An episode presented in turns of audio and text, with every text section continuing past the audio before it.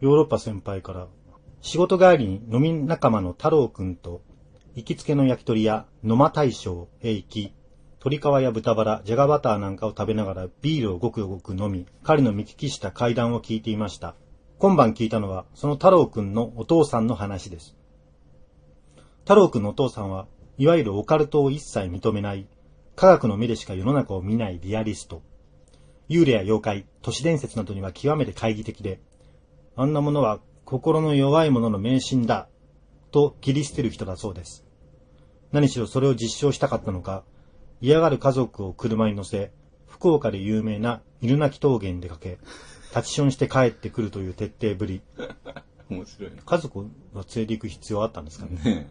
そんなお父さんが未だに、あれは何だったのか、と薄気味悪く覚えている出来事があったそうです。今から30年ほど前、80年代初頭、ある年の暮れに、家に出入りしている酒屋さんや電気屋さん、保険屋さんなどから新年のカレンダーをたくさんもらい、テーブルの上に一つずつ開いては、このカレンダーは今に、これは子供部屋に、これはトイレに、と家族で決めていったそうです。その中に、どこの店とも書いていない一枚物のカレンダーが混ざっていたらしいんです。不思議に思ってそれを開くと、それは大きな写真と12ヶ月分の玉、過去日付がレイアウトされたよくあるカレンダーだったそうです。ところが、それを見て家族は奇妙な心持ちになったそうです。なぜなら、そのカレンダーに大きく印刷された写真は、